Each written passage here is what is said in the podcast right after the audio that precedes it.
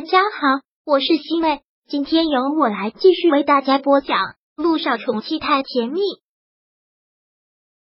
第七百五十章。阴险的木南风，连依真的是特别的不情愿，要不是出于面子上的问题，他今天压根就不想来。看到那个人面兽心的家伙，都觉得毛骨悚然，居然还要假惺惺的来给他庆祝生日，想想自己都觉得恶心。穆思成和连毅到的时候，老爷子和木南风夫妇早就已经到了。他们两个走进去，看到三个人已经到了，再看看时间，才发现两个人迟到了。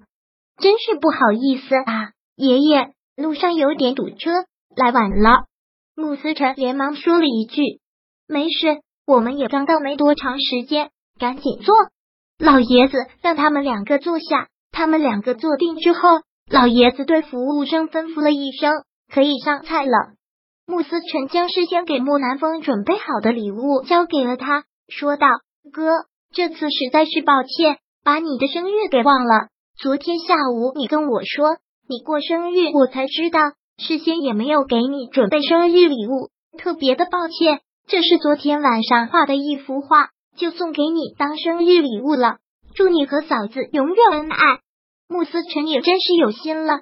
昨天知道今天他要过生日，没有准备礼物，他急得不行，就把自己关在了画室里，画了一幅木南风和舒可愿结婚照一样的油画，特别的有意境，特别的唯美。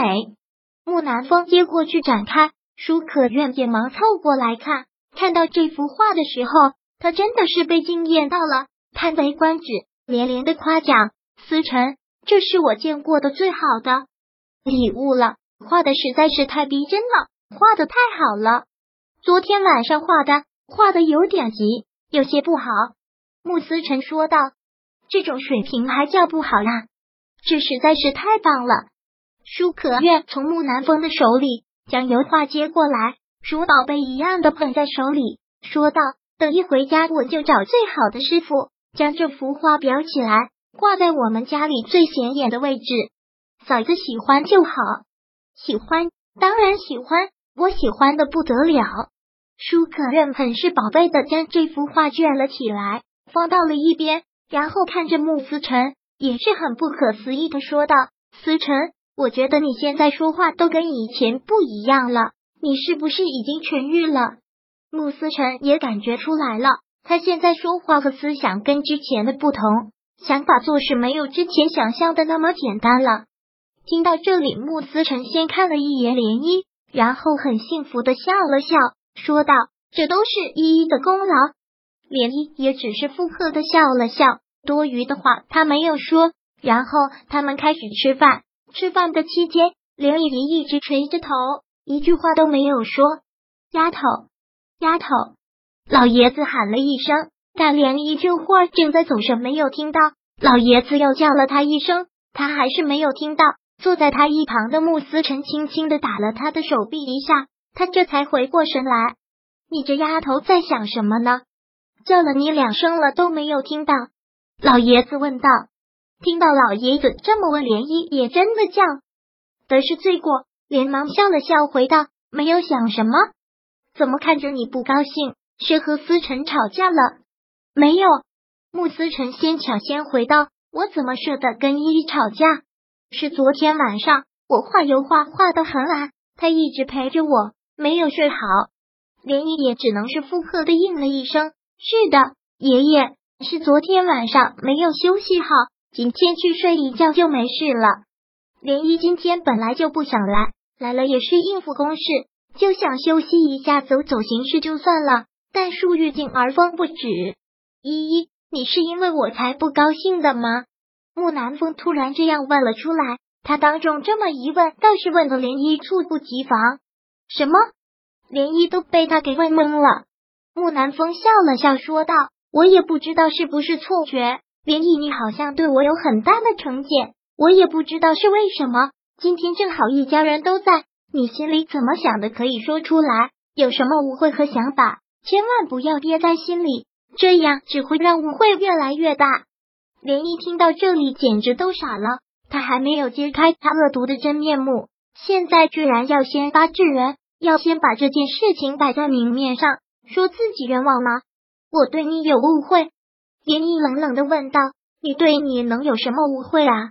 依依，这个时候老爷子开了口，如果你心里真的对南风有什么想法，就可以说出来。要是他欺负你了，或者让你委屈了，爷爷给你做主，千万不要他。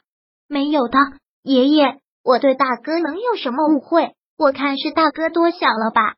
涟漪现在当然还不能说，无凭无据的就这样说出来。反倒是把自己逼到一个胡同了。哥，今天是给你过生日，好好的说这个做什么？穆思辰感觉这事不妙，连忙圆场，端起一杯酒说道：“我先敬哥哥一杯，祝哥哥生日快乐。”穆思辰举起酒杯来，刚要喝酒，但木南风抢先将他的酒杯给按住了，说道：“思辰，你现在身体不好，医生说了，绝对不能喝酒。”那那我以茶代酒吧。说着，穆思辰端起茶杯来就要喝，但喝完了之后，穆南风还是没有就此打住这个话题。思辰，看把你紧张的，依依是我的弟媳，难道你也认为我会为难她不成？木南风说道。就是今天大家都到齐了，趁着这个机会把彼此的误会解开。要是一家人当中产生了什么误会，心里有什么疙瘩。那岂不是伤了我们一家人的感情？连依真的没想到，这个人居然会恶人先告状。那好吧，看来今天是躲不过去了。他倒要听听他是如何把黑的说成白的，如何将自己推得干干净净。那好吧，既然大哥这么说了，那我们就把所有的事情放到明面上来说吧。连依干脆这样撂在了桌面上。好。依依，你到底对我有怎样的成见呢？或者是如何看待我这个人的？你直说无妨。木南风现在依旧是装出了一副很绅士的样子，涟漪最讨厌看到他这个样子，虚伪至极。第七百五十章播讲完毕。想阅读电子书，请在微信搜索公众号“常会阅读”，回复数字四获取全文。感谢您的收听。